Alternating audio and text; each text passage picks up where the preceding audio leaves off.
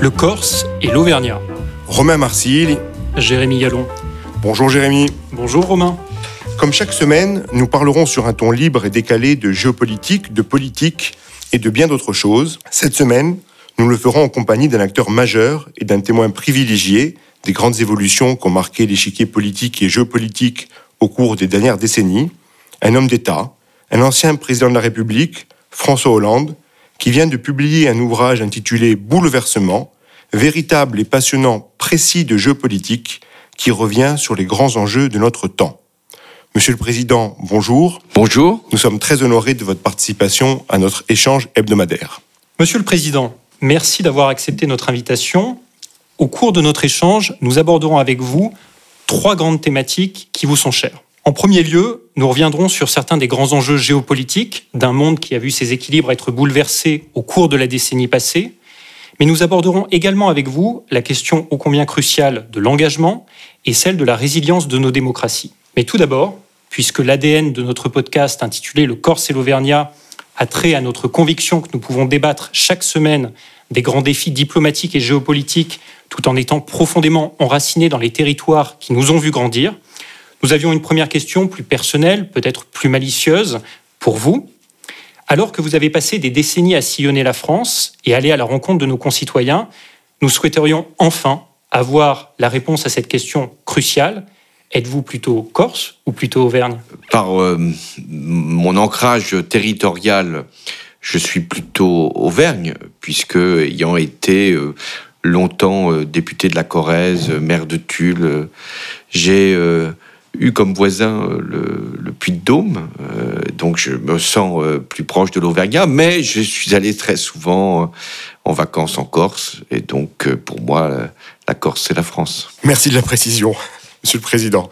Comme vous l'expliquez dans votre ouvrage, nombre de grands bouleversements géopolitiques et politiques qui nous affectent aujourd'hui étaient en germe au cours de votre quinquennat. La période entre 2012 et 2017 a en effet marqué le début d'évolutions majeures ou certains tournants. Par exemple, le retour au Kremlin de Vladimir Poutine, l'arrivée au pouvoir de Xi Jinping, le refus du président Obama d'intervenir en Syrie, l'invasion de la Crimée, la politique plus agressive et anti-occidentale d'Erdogan, pour n'en citer que quelques-uns. Évolution et tournant dont tous les événements que nous connaissons aujourd'hui, qu'il s'agisse de la guerre en Ukraine ou les fortes tensions sino-américaines, constituent la prolongation paroxysmique. On imagine que vous vous étiez préparé, en étant candidat à la présidence de la République, à vivre des événements géopolitiques majeurs et des périodes de fortes tensions. Mais quand avez-vous pris conscience, durant votre quinquennat, que ces secousses, ces mouvements, marquaient en fait le basculement d'un monde dans une nouvelle époque, et plus particulièrement est-ce qu'il y a des rencontres, des moments spécifiques qui vous ont particulièrement marqué en ce sens? Vous avez raison de rappeler euh, ce qu'est une campagne euh, présidentielle. Elle se fait euh, dans un contexte particulier. Celui qui était le nôtre était une crise de la zone euro qui n'en finissait pas de mettre en difficulté les États et en souffrance les peuples. Et déjà, euh, ce qui se produisait en Syrie, euh, ce qui s'était déroulé en Libye, déjà euh, l'amorce d'un terrorisme qui n'avait pas pris cette intensité, mais qui commençait à poindre. Et la question du rapport de l'Europe, de l'Occident avec la Russie ou avec la Chine n'était pas véritablement au cœur des enjeux électoraux de 2012. Pourtant, dès mon élection, j'ai eu conscience vous me parlez d'une rencontre en euh, accueillant Vladimir Poutine à l'Élysée en, juin. Il venait de revenir donc euh, au Kremlin et euh, c'était un autre Poutine que celui que de loin j'apercevais ou j'écoutais quand j'étais le principal dirigeant du Parti socialiste. Longtemps, Poutine a été regardé, y compris par une partie du monde occidental et des Européens en particulier, comme euh, l'homme qui euh, assurait, certes avec autorité, certes avec peu de considération pour les règles démocratiques, mais qui assurait la mutation euh, de la Russie et affirmait sa volonté d'être regardé comme un dirigeant à l'échelle du monde. Et là, quand euh, j'ai eu les premiers échanges avec lui, j'ai compris que son retrait momentané euh, de la vie euh, au plus haut niveau de l'État en Russie l'avait conduit à échafauder une théorie qu'il avait sans doute déjà depuis quelques années élaborée, qui était celle d'une Russie agressée, d'une Russie méprisée, d'une Russie humiliée par euh, les États-Unis en particulier, d'une manière générale par l'Occident, d'une Russie trompée, une Russie euh, assiégée par euh, l'Alliance Atlantique et qui voulait prendre sa revanche. Et que quelques mois plus tard, rencontrant le président Xi Jinping, j'ai aussi vu à ce moment-là qu'il se nouait une alliance encore imprécise dans ses formes et dans ses contenus entre la Russie et la Chine et c'est, à mon sens, euh, là qu'il y a eu une rupture profonde dans les relations internationales. Alors, dans Bouleversement, vous consacrez également de longs développements au futur de l'Union européenne. De par votre action, les décisions que vous avez prises tout au long de votre parcours politique et en tant que président de la République, personne ne peut douter de votre engagement très fort en faveur d'une Europe plus forte, plus politique, plus souveraine, plus cohérente. Mais ce que nous avons trouvé très intéressant dans votre ouvrage, c'est que pour autant, ce n'est pas une vision béate ou naïve de l'Union européenne que vous défendez. Alors que vous vous interrogez sur la manière de construire une Europe politique et de dessiner une politique étrangère et une défense commune, vous écrivez, et je vous cite, à rechercher l'unanimité sur une question aussi importante, la politique étrangère et de défense commune, l'Europe perdra un temps qu'elle n'a plus le loisir de laisser s'écouler. Pour aller vite, pour être certain d'atteindre l'objectif, il faut partir à moins nombreux. À travers ces lignes, vous faites ainsi le défenseur d'une Europe en cercle concentrique. Alors, est-ce que vous pouvez nous en dire plus sur cette idée et dans ce contexte, sur la manière dont vous voyez également la question des élargissements successifs, que ce soit dans les Balkans ou aujourd'hui à l'Ukraine?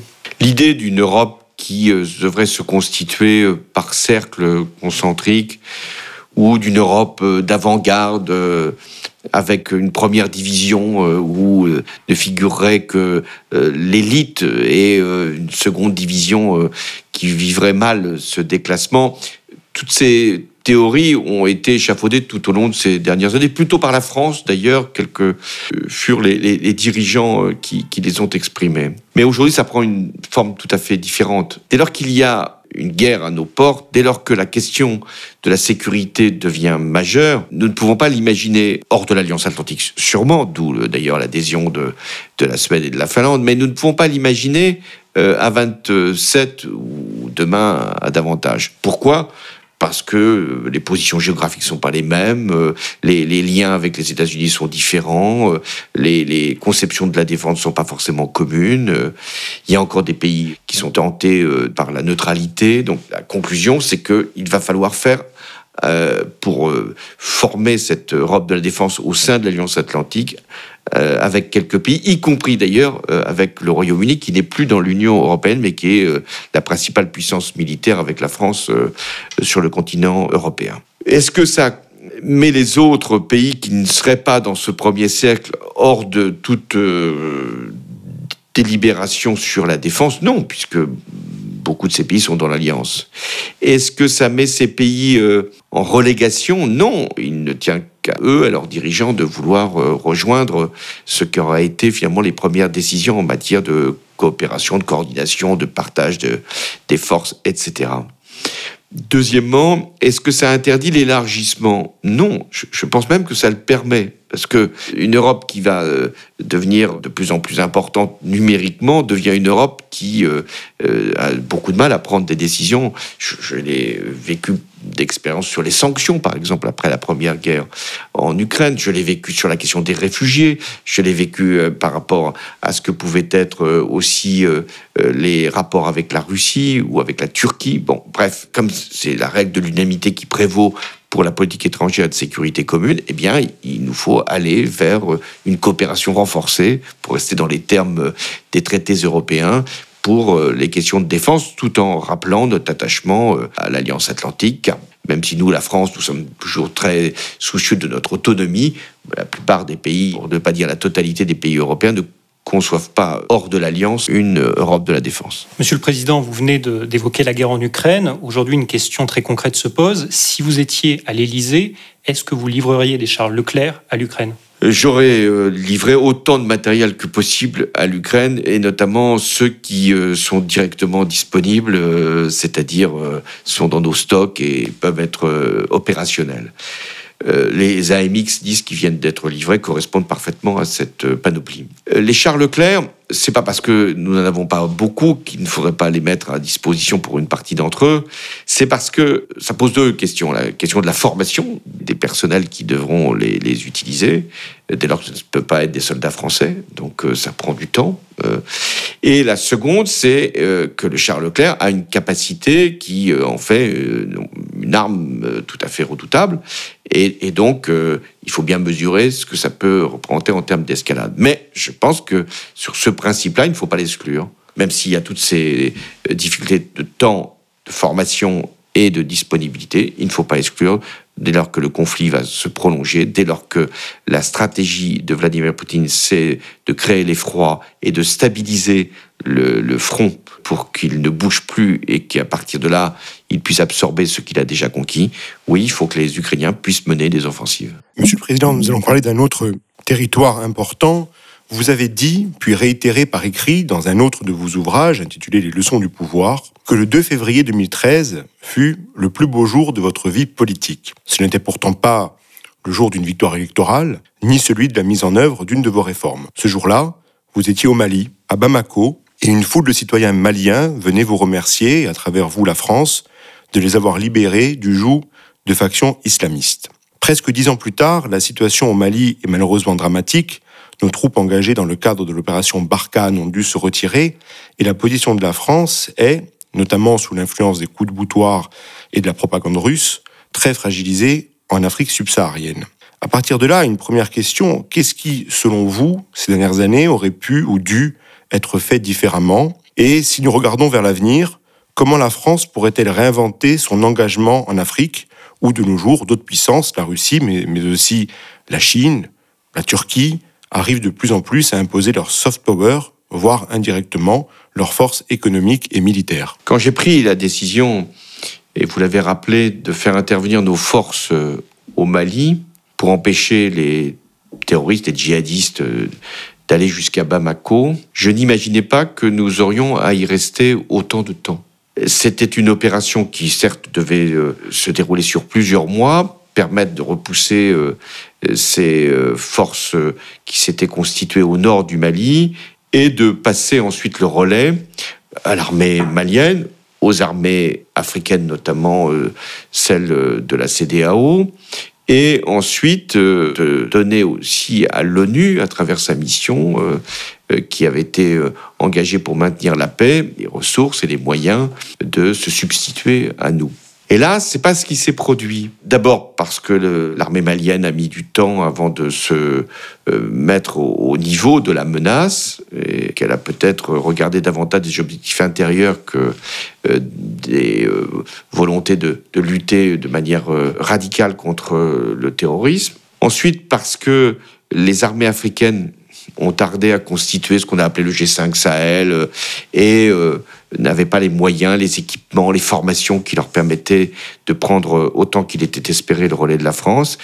Et euh, dernier point, et c'est le plus regrettable, parce qu'il ne vaut pas que pour le Mali, les missions de maintien de la paix de l'ONU ne sont pas véritablement efficaces, coûtent beaucoup d'argent, mobilisent beaucoup de personnel, et en réalité ne font pas le travail qui devrait être le leur. On le voit bien en République démocratique du Congo, bien on l'a vu au Mali. Est-ce que par ailleurs, euh, nous aurions dû euh, nous-mêmes nous retirer plus tôt? Sans doute mais euh, dès lors qu'il euh, y a eu un coup d'État qui euh, a mis la France quasiment en procès, il fallait, dès le premier jour de ce coup d'État, considérer que nous n'avions pas de, nécessité à rester.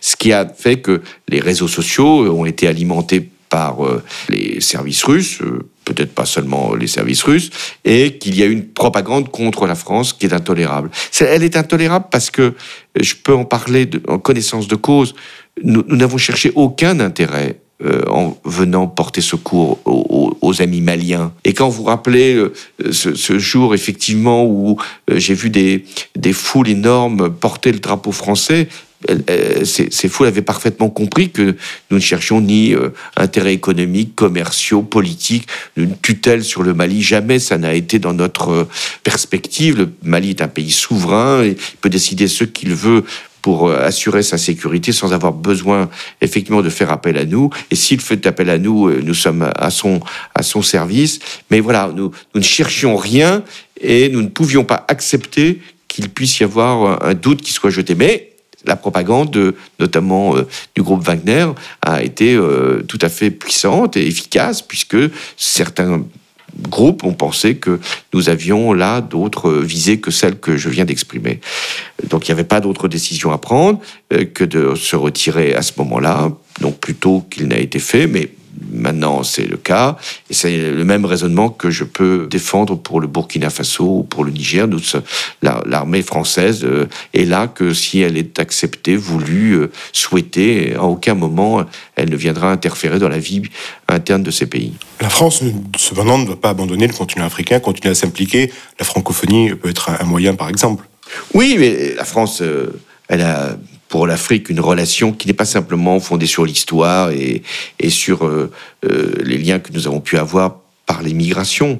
Euh, non, euh, la France, elle sait que le continent africain, euh, bah, c'est son voisinage, que là, il y a des, des enjeux considérables pour le développement, pour la planète, pour la lutte contre le réchauffement, qu'il y a là aussi un potentiel énorme, qu'il y a beaucoup de difficultés et que nous devons être, et je ne parle pas simplement de la France, je parle de toute l'Europe, tourner vers le continent africain. Et c'est pas parce qu'il y a, c'est vrai, une guerre à nos portes à l'Est que l'Europe devrait considérer que le Sud n'est pas son voisinage immédiat. Un sujet qui est directement lié aux questions que nous venons d'aborder est celui de la défense et plus particulièrement de l'investissement dans l'effort de défense qui doit être le nôtre aujourd'hui, tant au niveau national qu'européen pour que la France et l'Europe puissent continuer d'affirmer leur voix sur la scène internationale. Dans Bouleversement, vous écrivez, et je vous cite, La voix de l'Europe ne pourra se faire entendre que si ses choix en matière de défense sont à la hauteur de la pression qui pèse sur elle, ce qui suppose des ressources budgétaires supplémentaires et des capacités militaires plus efficaces qu'aujourd'hui. Alors dans un contexte de menaces accrues, alors que le conflit ukrainien met un peu plus chaque jour en exergue notre hyperdépendance à la garantie de sécurité américaine, mais aussi nos fragilités, et alors que les États membres de l'UE ont consacré l'année dernière 232 milliards d'euros à leurs dépenses de défense, soit 1,6% de leur PIB en moyenne, là où les États-Unis investissaient près de 800 milliards d'euros et la Chine presque 300 milliards. Nous ne pouvons que partager votre conviction. Mais la question que nous vous posons, c'est dans un contexte de finances publiques dégradées, où le taux des prélèvements obligatoires est très élevé, 45,2% du PIB, le plus élevé de la zone euro. Comment financer cet effort, ou dit autrement, quelle coupe budgétaire pour permettre cet effort de défense? Nous avons, et je pense que les gouvernements qui se sont succédés ont, eu raison de faire cet ajustement, nous avons considéré que pendant toute une période, euh, l'effort de défense pouvait être stabilisé, voire même euh, contenu, dès lors que la menace n'exigeait pas euh, un rehaussement et dès lors que les opérations extérieures ne mobilisaient pas au-delà de quelques centaines de millions euh, d'euros lorsqu'elles étaient engagées, euh, des moyens budgétaires euh, considérables. Il nous fallait néanmoins continuer à, moderniser notre force de dissuasion, puisque c'était le, fondement même de notre politique de défense, avec l'idée que notre territoire devait être et doit être sanctuarisé. Il se trouve qu'à partir de 2013-2014, dès lors que nous étions engagés sur plusieurs terrains, j'ai évoqué le Mali, euh, mais aussi euh, l'Irak à partir de 2014, la Syrie à partir de 2015, nous avons ré rehausser l'effort de défense et euh, Emmanuel Macron a, poursuivi dans, cette direction avec un renouvellement des matériels. Aujourd'hui, nous faisons euh, face à une guerre conventionnelle aux portes de l'Europe et on voit bien que les matériels qui sont sollicités sont les matériels que nous pouvons produire, mais que nous n'avons pas en grande quantité. Euh, les chars Leclerc, euh, les avions, euh, mais même les navires, même si vous savez que je n'avais pas livré, heureusement, les, les, navires Mistral à la Russie. Donc on voit bien qu'on a besoin de ces armes, j'allais dire, du champ de bataille, ce qui n'était pas tout à fait notre doctrine de défense, même si nous avions ces matériels, c'était pas forcément pour imaginer une guerre conventionnelle sur le territoire européen. Bon. Donc dès que nous sommes conscients que nous avons à, à relever un certain nombre de fabrications, à envisager des coopérations euh, qui sont toujours coûteuses pour fabriquer un nouvel engin, que ce soit un avion ou que ce soit un char ou des missiles, que nous devons faire aussi face à la cyberdéfense. Euh, il y a forcément un effort de défense qui doit être euh, engagé. Alors, il devra l'être à un niveau européen et de ce point de vue, l'Allemagne a compris qu'il fallait rattraper le temps perdu et le chiffre de 100 milliards d'euros a été évoqué. Je pense que le chancelier Scholz, qui va changer, le ministre de la Défense, va euh, réitérer cet engagement. Donc euh, le partage peut se faire sans que la France soit amenée à, dépenser beaucoup plus que ce qu'elle avait prévu de faire d'une certaine façon, euh, pour reprendre une formule qui n'est pas forcément très heureuse, l'Allemagne paiera. Euh, elle paiera tout ce qu'elle n'a pas payé précisément pendant des années où son taux d'effort pour le budget de la défense devait être de 1,3, 1,4 du PIB, quand nous, nous étions à 8, bientôt à 2. Est-ce que ça conduit à faire des économies ailleurs? Euh, oui, ça ne vaut pas d'ailleurs que pour la défense. Si nous avons à consacrer davantage, je le crois, à la transition euh, énergétique, euh, à préparer la lutte contre le réchauffement de manière plus intense qu'aujourd'hui, il va falloir faire des économies ailleurs ou des relèvements d'impôts, même si nous savons que nous savons un taux de prélèvement obligatoire déjà élevé. Alors, où faire les, économies, c'est toujours le, problème, surtout quand on, on sait que la santé est devenue une exigence et que l'éducation reste le cœur de ce que nous devons faire pour réduire les inégalités Eh bien, la réponse, c'est une réforme profonde de l'État et de l'organisation peut-être même de notre territoire, sans que les services publics en soient forcément diminués. C'est aussi euh, d'arrêter la baisse des prélèvements obligatoires telle qu'elle s'est faite euh, depuis plusieurs années. Moi, je, je, dois dire que au moment où nous avons autant de besoins à satisfaire, d'avoir supprimé autant d'impôts, généralement, on ne se plaint pas des suppressions d'impôts, sans d'ailleurs que le pays en ait été particulièrement satisfait, mais enfin, bon, euh, supprimer la taxe d'habitation, supprimer les impôts de production pour partie, euh, baisser l'impôt sur les sociétés, supprimer l'impôt sur la fortune, en baissant les taux aussi euh, des impôts sur le revenu de capital, tout ça est une perte de recettes qui, au bout du, du compte, nuit à un bon arbitrage en termes de priorité publique. Vous venez de mentionner ce, sujet, mais justement, vous mettez euh, au cœur des priorités de ce que doit être la politique étrangère de la France et de, l'Europe la question du climat. Un des succès de votre quinquennat fut d'ailleurs euh, l'accord obtenu à Paris en 2015 à la COP 21. Mais le climat, c'est aussi euh, le sujet par excellence sur lequel nous ne pourrons réellement progresser et parvenir à changer la donne que si tout le monde, tous les pays, notamment l'ensemble des grandes puissances, s'accordent sur le, chemin à suivre. Et la première question qu'on peut se poser, c'est de savoir si dans le contexte de tensions sino-américaines notamment, mais le contexte géopolitique que vous avez décrit, euh, de marginalisation de la Russie, d'affirmation nationaliste, de puissances comme la Turquie, l'Arabie saoudite ou l'Inde, est-ce qu'il est encore possible d'arriver à des grands accords de ce type? Pourtant donc essentiel, et surtout, d'un point de vue plus intérieur peut-être, dans un contexte d'inflation élevée et de tensions sociales comme on a pu en voir avec la crise des Gilets jaunes, comment faire pour que nos concitoyens n'aient pas le sentiment qu'ils sont soumis à plus de sacrifices pour des résultats hypothétiques si nous sommes les seuls à aller dans cette direction? Alors le premier paradoxe, c'est que nous sommes dans un monde qui n'a jamais été aussi euh, divisé entre les démocraties et les régimes autoritaires, éclaté selon les zones géographiques euh, et euh, bousculé par euh, des conflits qui ne sont pas réduits. Et pourtant, malgré cet affrontement de puissance, la conscience climatique est générale. C'est-à-dire que vous pouvez vivre dans une dictature en souffrant d'être privé de liberté, mais à un moment, vous ne pouvez plus accepter de ne pas respirer et de ne pas avoir pour vos enfants la certitude qu'ils vont connaître euh, une planète qui ne va pas se venger. Et quand il y a des catastrophes, elles touchent tous les pays, euh, qu'ils fussent démocratiques, pas démocratiques, en Asie, en Europe ou en Amérique. Les pays les plus frappés sont souvent les plus fragiles, en plus, et notamment les pays africains. Donc, cette conscience-là, elle bouscule tous les gouvernements. Pour prendre juste un exemple qui, est celui de, la Covid. Euh, quand euh, les dirigeants chinois ont fait pendant plusieurs mois confiner une grande partie de leur population, à un moment, ça ne peut plus être supporté, ça éclate. Ça en est de même pour le climat. Donc on peut encore trouver même avec ces affrontements, des accords sur euh, ce qui est l'essentiel, car chacun a besoin de faire un certain nombre de choix.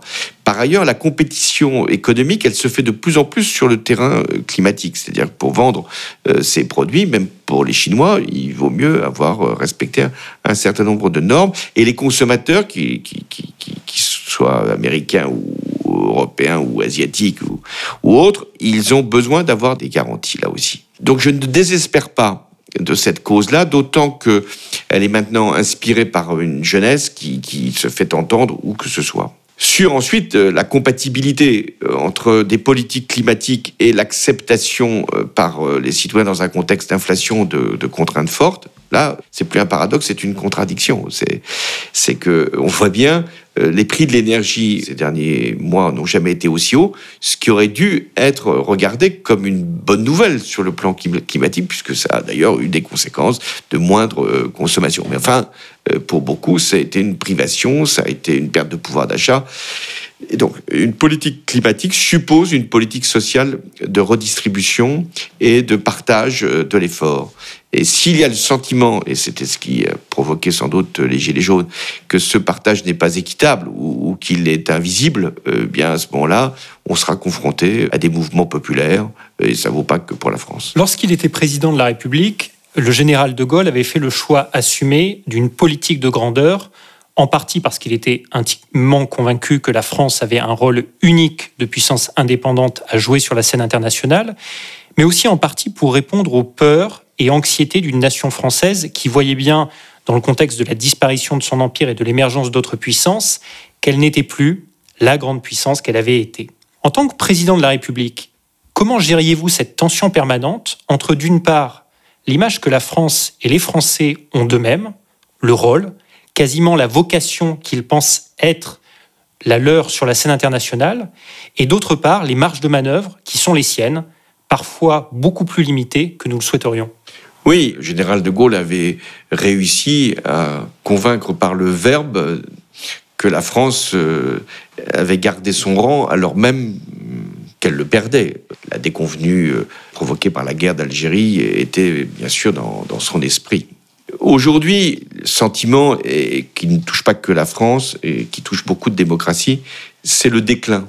C'est l'idée que euh, ce qui a été notre influence dans le monde, notre capacité, aussi bien économique, culturelle, technologique, est en cause. C'est souvent établi. La mondialisation a changé les hiérarchies dans la division euh, du travail, mais c'est souvent aussi euh, exagéré, voire même euh, contredit. Et heureusement qu'il y a, pour les Européens et pour les Français, encore de grandes satisfactions, aussi bien sur le plan de, de l'industrie que sur le plan de, de, la recherche, que sur le plan euh, de, de la culture et, même euh, de, l'affirmation euh, de nos valeurs.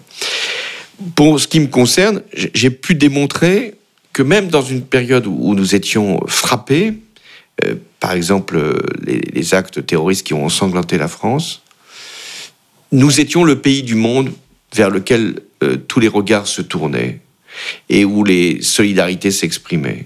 Je dis souvent, la période qui a été la plus difficile, cruelle même, les attentats, ça a été aussi celle où j'ai été le plus fier de la France. Quand il y a eu ces manifestations euh, où tous les chefs d'État et de gouvernement du monde entier sont venus après euh, l'attentat contre Charlie, l'hypercachère et, et les policiers, jamais dans aucun autre pays ça se serait produit. Non pas qu'il y avait moindre, euh, moindre intérêt ou un moindre soutien à l'égard d'autres peuples qui avaient pu être frappés par le terrorisme, mais c'était la France. La France de la liberté d'expression, la France des droits humains, la France de l'égalité, la France de la lutte contre le racisme, l'antisémitisme.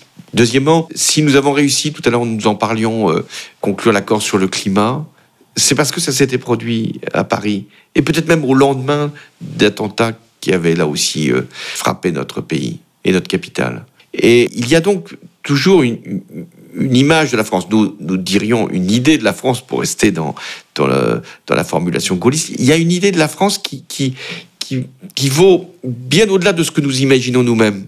Et, bien au-delà même de ce que, euh, président de la République, j'avais pu euh, penser quand j'étais candidat. C'est-à-dire qu'il y a un lien que le monde a tissé avec la France. Ah, il est peut-être, exagéré pour certains, artificiel pour d'autres, mais il est fort.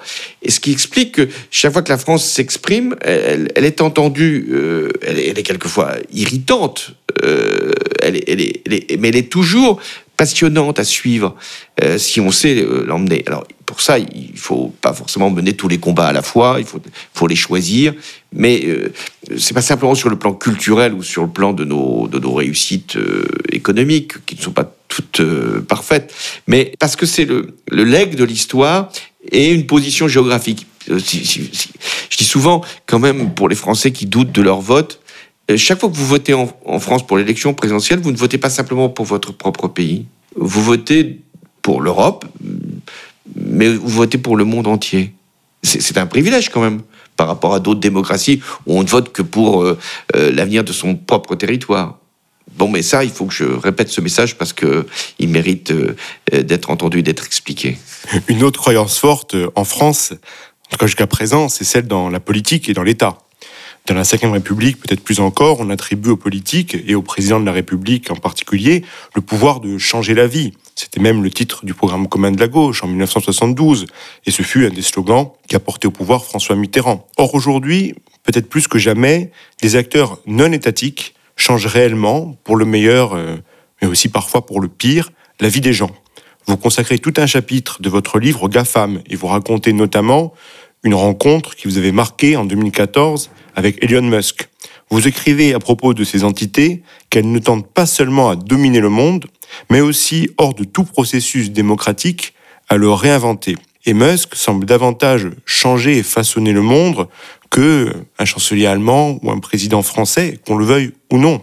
Alors comment gérer, en tant que président, ce rapport de force avec des acteurs non étatiques très puissants dont la puissance va bien au-delà des grands acteurs industriels traditionnels de l'ère pré-numérique.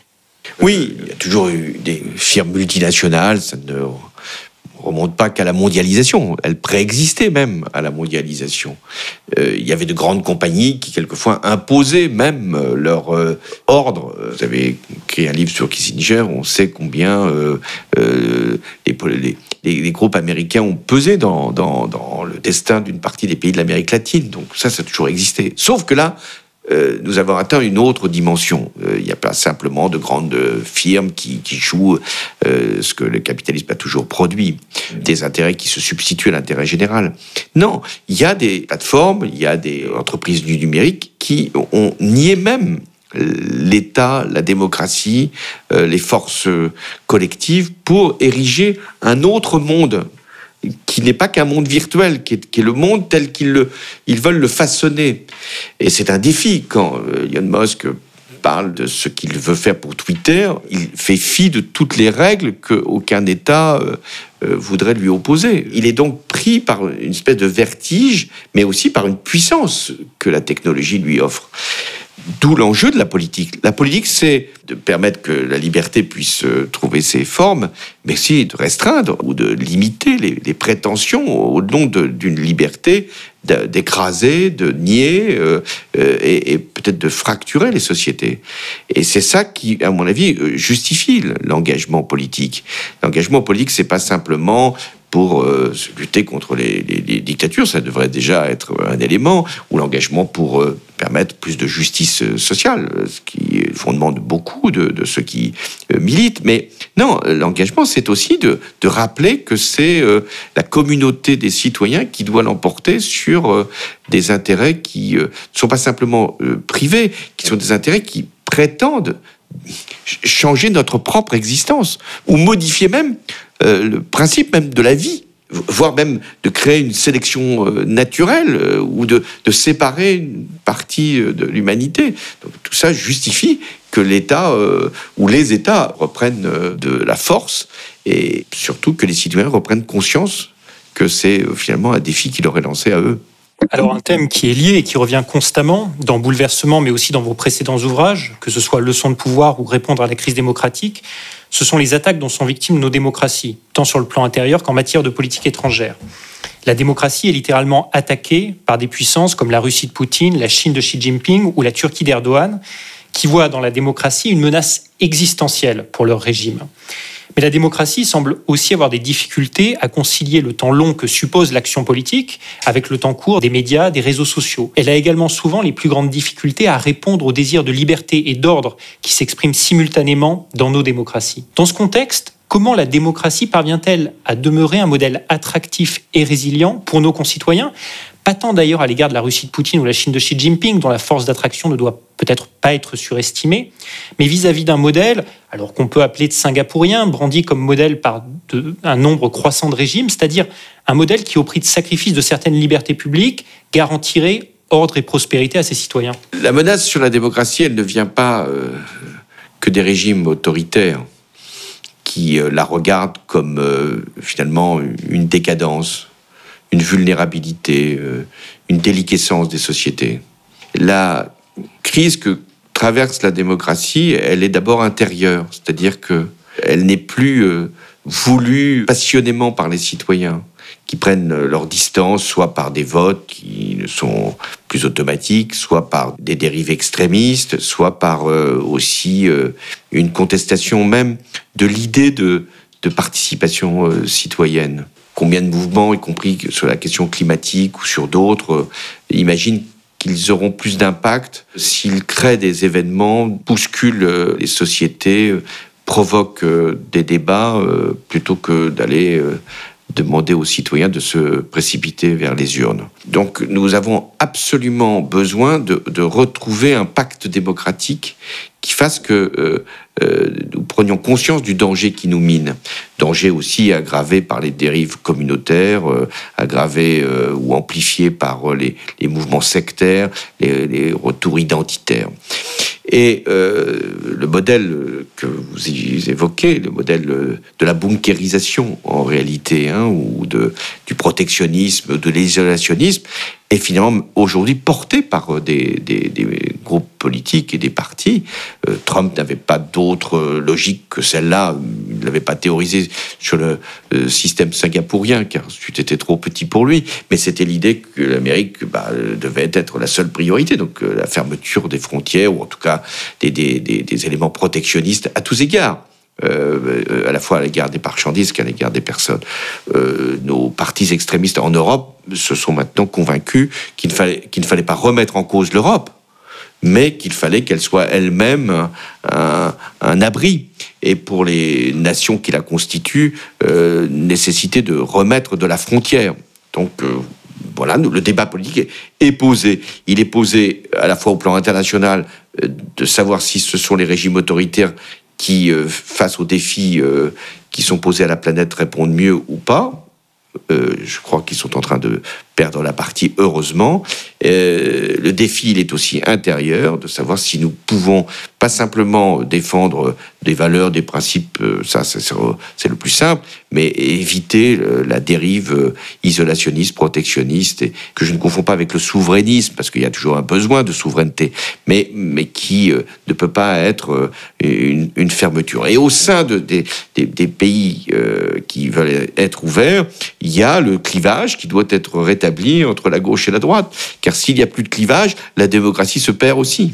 Eh bien, justement, puisque vous parlez de clivage, un engagement que vous poursuivez même depuis la fin de votre mandat, un de vos chevaux de bataille que vous mettez particulièrement en exergue dans la conclusion de votre dernier ouvrage, c'est la reconstruction du courant social-démocrate, non seulement en France, mais plus généralement partout en Europe. Euh, particulièrement puissant au début des années 2000, ce courant apparaît aujourd'hui politiquement en grande difficulté. Dans certains pays importants de l'Union européenne, il a quasiment disparu du paysage politique, comme en Pologne, en Italie, voire en France, sauf à penser qu'en France, la social-démocratie est portée par Emmanuel Macron. Or, d'une part, la démocratie, si on prend les deux termes, la démocratie semble toujours plus remise en cause pour toutes les raisons que vous venez d'évoquer, mais d'autre part, la dimension sociale apparaît de plus en plus oubliée par une grande partie de la gauche qui a surinvesti à son tour peut-être la question identitaire et qui semble davantage miser électoralement sur une coalition des minorités plutôt que sur une conscience sociale de classe. Et d'ailleurs, vous l'écrivez, dès que la question sociale, celle de la répartition des richesses et la correction des inégalités ne semble plus centrale, la social-démocratie est en souffrance. Donc, comment repenser la social-démocratie dans ce contexte? Est-ce que le problème vous semble-t-il davantage structurel et doctrinal ou bien plus conjoncturel, lié notamment à l'actuel manque d'incarnation? Il y a un mouvement général euh, que vous décrivez, qui est celui du déclin d'une famille politique qui a longtemps été dominante et, qui l'est moins, même si elle est encore euh, très présente dans, les gouvernements européens, et qui a été minée par deux dangers euh, qui l'ont submergé un moment. Le premier, c'est celui d'une demande de sécurité, d'ordre et de limitation de l'immigration, qui a convaincu une partie des catégories populaires euh, d'être euh, hostile à la mondialisation et à l'ouverture des frontières. Donc, euh, on a vu des partis extrémistes gagner sur les sociodémocrates des, des, électeurs qui ont été tentés par cette solution. Et puis de l'autre côté, nous avons une radicalisation de groupes politiques qui considèrent que la gauche ne devrait être que l'addition de minorités qui se battent pour leurs propres droits. Donc il faut retrouver un sens, et le sens, ça ne peut être que,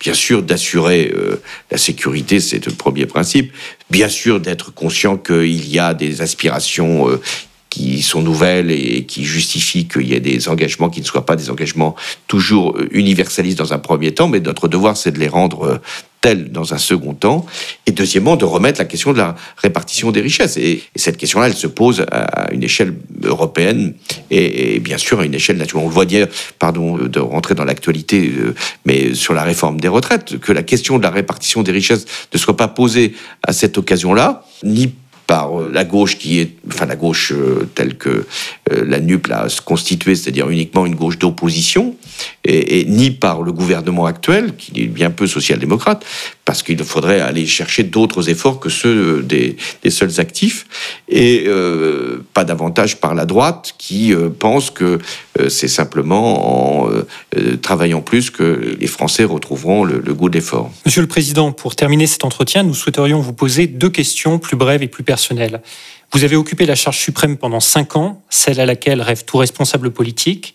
Avez-vous aujourd'hui un sentiment d'achèvement ou au regard de tous les défis qui demeurent et que nous avons évoqués, un sentiment d'inachevé Oui, euh, d'abord, n'ayant pas pu faire un second mandat, c'est d'autant plus inachevé, euh, même si on n'a pas forcément vocation à en faire deux, mais enfin, on, doit euh, toujours avoir cette projection.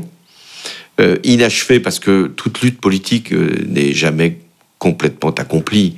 Euh, souvent, on me fait retour sur le discours du Bourget, euh, la finance, en me disant alors euh, comment se fait-il, Monsieur le Président, pour les plus aimables, comment se fait-il que vous n'ayez pas terrassé la finance comme si en cinq ans il est c'est possible de mettre à bas euh, euh, toutes les spéculations du monde, même si nous les avons limitées, même si nous avons fait des règles. Donc le combat politique, il est par définition inachevé. Sinon, ça voudrait dire que finalement, euh, en une seule élection, on peut tout résoudre. Bah, heureusement qu'on ne résout rien. Alors à titre personnel, est-ce que j'en ai fini avec la politique? Mais non, euh, on dans, dans, la conception de la politique, euh, on n'a jamais terminé. J'étais euh, plein de convictions quand j'étais jeune. Je dois à peu près garder les mêmes quand je le suis moins. Vous serez candidat en 2027 Alors, je ne vais pas ici me projeter, mais, mais d'ailleurs, souvent on me pose cette question disant alors est-ce que vous allez être de nouveau candidat J'ai envie de dire, mais avant de savoir si on est candidat, on doit savoir quel est le sens de son engagement. Et donc pour l'instant, je suis dans, dans l'évocation du sens. Nous verrons bien la direction. Monsieur le Président, une toute dernière question. Pour préparer cet entretien, Jérémy et moi avons lu vos trois derniers ouvrages. Au-delà de votre vision des grands équilibres géopolitiques, des difficultés, des défis auxquels sont confrontés notre démocratie, ce qui nous a le plus euh, frappé, marqué, y compris d'un point de vue stylistique, c'est alors qu'on vous associe euh, souvent une image de bonhomie et, d'humour, vous avez un, regard dur, lucide, sans concession, euh, non seulement sur les événements, mais aussi sur les êtres. Ainsi, d'ailleurs, dans, le, dans la leçon de pouvoir, vous écrivez la mort durant ces cinq ans ne m'a jamais quitté. Et dans un autre ouvrage qui se voulait comme rapportant certains de vos propos, il était dit que lorsque vous étiez à l'Élysée, vous, évoquiez aussi parfois le risque de, partition de certains territoires de, de, la République, notamment sous l'effet d'immigration, voire de certaines sécessions culturelles. Donc, est-ce que vous pouvez nous permettre cette question? Est-ce que chez vous, l'humour n'est-il pas aussi une forme de politesse du désespoir? L'humour est une façon de souligner le tragique du monde. C'est souvent dans les moments de malheur que nous devons euh, garder cette euh, flamme qui est celle euh, de sourire malgré tout à l'avenir qui n'est pas encore figé et qui est encore possible. Ce qui sans doute a, été dans l'exercice du pouvoir le plus douloureux, c'est la rencontre avec le malheur, le drame, la catastrophe, la guerre, la mort. Euh, est-ce qu'il faut se départir de cet humour pour autant? Non. Il faut qu'il soit au service d'une volonté. C'est-à-dire que malgré ce caractère tragique de, l'histoire qui a toujours euh, existé, il y a toujours une possibilité d'agir et de porter de la lumière. Et l'humour, quelquefois, est cette petite ampoule qui brille, qui s'éteint, qui revient, et qui nous démontre que nous pouvons, si, nous avons cette confiance en nous-mêmes, en l'humanité, euh, arriver à, changer euh, la brutalité du monde. Monsieur le Président, merci beaucoup pour cet entretien. Merci à vous. Fin de cette conversation passionnante avec le président Hollande. Jérémy, il est l'heure d'aborder, comme de coutume, nos coups de cœur de la semaine. Et le tien concerne un acteur, un témoin, et malheureusement aussi une victime des bouleversements idéologiques et fanatiques de notre époque. Oui, Romain, je voulais revenir cette semaine sur le dernier ouvrage de Salman Rushdie, Langage de vérité, qui a été publié en fin d'année dernière chez Actes Sud. C'est un recueil de textes rédigé par euh, l'écrivain américano-britannique durant la période 2003-2020. Alors, je tiens à le dire tout de suite, quand on parle d'un ouvrage de Salman Rushdie, cela peut faire un petit peu peur au premier abord. On se dit qu'il faudra du temps pour rentrer euh, parfois dans la littérature dense, l'écriture touffue de Rushdie dans son univers fantastique, que sa littérature ne s'offre pas parfois pas si facilement, comme c'est le cas par exemple de son très beau deuxième roman, Les Enfants de minuit, qui avait été couronné par le Booker Prize en 1981. Alors soyons clairs, euh, les essais, les articles, les autres petits textes contenus dans le langage de vérité se lisent très facilement et avec délectation. Ils sont pétillants, ils sont pleins d'humour, de tendresse, mais ils nous dévoilent aussi un Salman Rushdie qui sait faire preuve de beaucoup d'ironie à l'égard de lui-même. C'est époustouflant. À chaque page, j'ai senti à la fois l'érudition de Rushdie, mais aussi son humilité, son courage, et combien la liberté, mot qui revient souvent sous, sa plume, n'est pas un mot vide de sens pour lui. L'expression intellectuelle engagée est souvent galvaudée. Eh bien, avec Rushdie, elle prend tout son sens. Alors, il y a beaucoup de textes dans, dans ce recueil, on ne peut pas revenir sur tous. Euh, néanmoins, sous sa plume, on commence par lire un, texte magnifique qui rend hommage au conte fantastique. Et ça m'a particulièrement touché parce que je ne suis pas nécessairement adepte de cette littérature. Et pourtant, on comprend, en le lisant, combien ces contes ont façonné le petit garçon qui était Rougedi lorsqu'il grandissait dans cette cité qui s'appelait encore Bombay avant qu'elle ne soit rebaptisée Mumbai. On l'imagine dans la chaleur moite des nuits de Bombay, lire les contes d'Andersen, mais aussi ceux de Bulgakov ou de Kafka. Il évoque aussi de manière magnifique les mille et une nuits et rend hommage à travers la figure de Scheherazade à la puissance du récit. Et il écrit, je le cite, les contes fantastiques nous apprennent sur nous-mêmes des vérités qui sont souvent dérangeantes. Ils dévoilent l'intolérance, fouillent la libido, mettent en lumière nos craintes les plus profondes.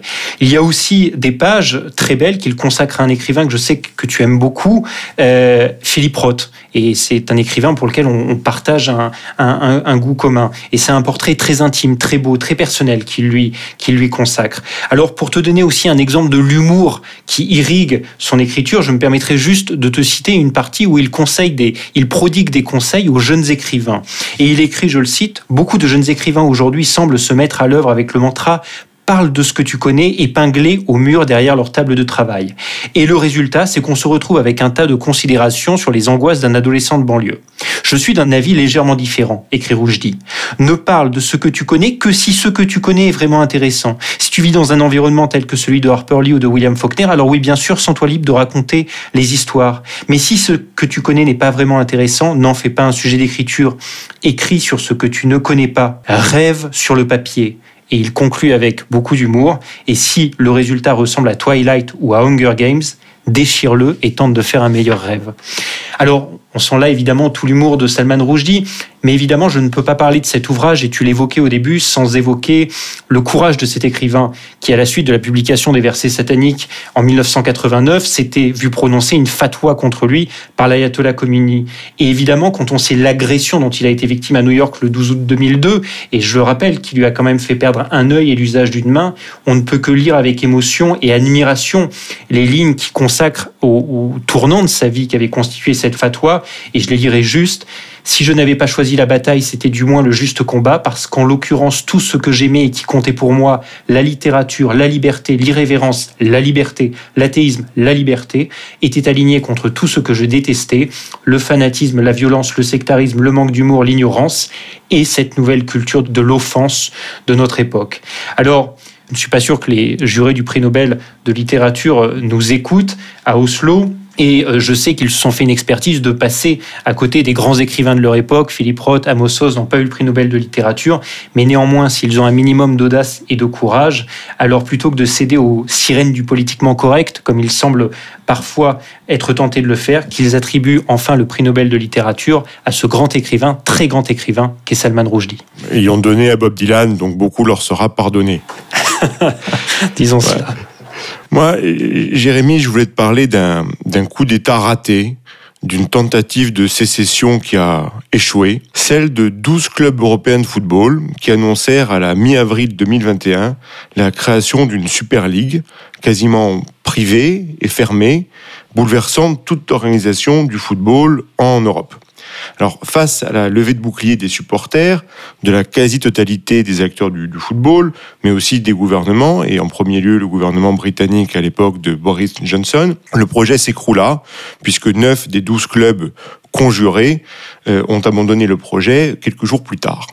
Et c'est l'histoire de, ce projet qui s'écroula donc euh, assez lamentablement que raconte un excellent documentaire d'Apple TV+, Super League, la guerre du football. Et ce documentaire est passionnant car bien au-delà de la question précise du football, il traite de politique, d'économie, de géopolitique et aussi de stratégie de communication. Il met en, relief deux phénomènes qui vont bien au-delà du, football, la financiarisation et d'autre part une certaine fascination pour le, marketing. Alors tout d'abord, la financiarisation de l'économie, y compris celle du sport. Je ne vais pas reprendre la célèbre tirade électorale de notre invité François Hollande contre la finance, supposée ennemie, tirade avec laquelle je ne serais que très partiellement d'accord, mais il apparaît en revanche certain que l'aversion au risque des financiers et leur volonté d'avoir une vision long terme des revenus espérés se heurtent lorsqu'il s'agit de football à la glorieuse incertitude du sport. Et donc, pour lutter contre cette incertitude, rien de mieux que des ligues fermées qui donnent l'assurance à chaque club de disputer chaque année un nombre de matchs donnés en compétition européenne, alors que dans le système actuel, la qualification en Champions League n'est jamais acquise et puis on peut se faire éliminer, donc on sortir à un stade prématuré. L'autre point, c'est une vision marketing du monde. Alors il y a la volonté légitime, justifiée, chez de nombreux dirigeants sportifs de considérer leur club avant tout comme des marques mondiales. Des marques qui, pour accroître considérablement leurs revenus, viseraient bien davantage une clientèle mondialisée qu'un bassin limité de supporters locaux. Or, dans cette logique, le, supporter chinois ou australien de Liverpool, qui compte aussi pour un consommateur, pour un client, serait bien plus intéressé par voir son club rencontrer chaque semaine les autres plus grosses équipes européennes dans des affiches de rêve que de le voir jouer un derby contre Everton. Et donc, plutôt que des rivalités centenaires locales, la promesse d'un entertainment global. Donc tout ça justifiait sur le papier une sécession des clubs importants afin de se retrouver entre eux. Et, mais ça, c'est toutefois oublié, c'est là où je trouve que le documentaire a une, une portée qui va bien de là du football, c'était toutefois oublié deux dimensions fondamentales du foot et de nos sociétés. La première, c'est que le foot, par ses origines et son concept même, possède une âme fondamentalement démocratique, ce qui induit, euh, on peut se rappeler Tocqueville, bien évidemment, une passion pour l'égalité. Et quand bien même le sport est quelque chose en soi de très inégalitaire, puisque nous ne sommes pas égaux en termes de prédisposition physique ou de talent, il y a dans l'architecture du football européen une essentielle fiction d'égalité. C'est-à-dire que entre la plus petite des divisions euh, régionales et la Champions League, il y a une continuité. Tout club peut théoriquement monter les échelons et se retrouver en Champions League. Cela nourrit le rêve et constitue la dimension méritocratique du sport. La Super League effaçait ça. La deuxième dimension importante, c'est la dimension locale qui nous est chère et dans, ce, dans le principe même de notre podcast. Alors bien évidemment, des grands clubs comme le Real, Milan, Manchester United possèdent des supporters partout dans le monde. Mais ce qui constitue l'essentiel de l'ADN de ces clubs, la plus grande richesse, on pourrait dire leur fonds de commerce, si on veut parler en termes économiques, ce sont aussi surtout les supporters locaux, ceux qui vont au stade et qui constituent l'âme d'un club. Alors certes, leur poids économique est moindre, et puis ça fait moins chic, mais quand on méprise le peuple, ce peuple, eh bien, il se rappelle au bon souvenir de, des élites qui voudraient l'oublier.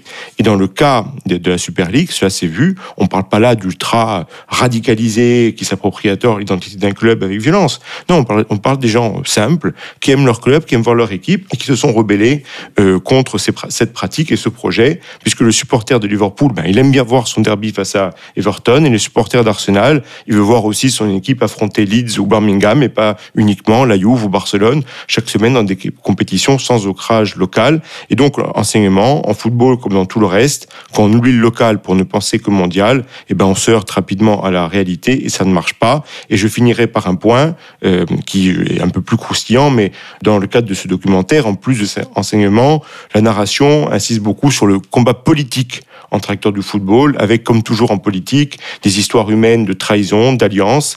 D'une part, tu avais les conjurés menés par le président de la Juve, Andrea Agnelli, qui, qui, montre une duplicité, une maladresse peu à son avantage. Et en face, son ex-grand ami, le président de l'UEFA, un Slovène, Alexander Seferin, qui se bat contre la Super League, cherchant et trouvant d'ailleurs le soutien de fédérations politiques. J'évoquais Boris Johnson, mais aussi d'autres présidents de clubs, comme le président du PSG, Nasser El Khelaifi, qui démontre dans cette histoire vraiment une, finesse et un, très grand sens politique. Tout cela n'était qu'une bataille dans laquelle il n'y a pas de chevalier blanc, chacun défendant avant tout ses intérêts et ses parcelles de pouvoir. La guerre du football continue sur le, sur le long terme, vers malheureusement peut-être toujours plus de business, pas toujours au service de l'émotion et du jeu. Mais cette excellente série d'Apple, elle mérite de raconter cette bataille fort bien. Merci beaucoup pour ce très beau conseil, mon cher Romain. Notre épisode se termine maintenant. Merci beaucoup et nous nous retrouvons la semaine prochaine pour un nouvel épisode. À la semaine prochaine, Jérémy.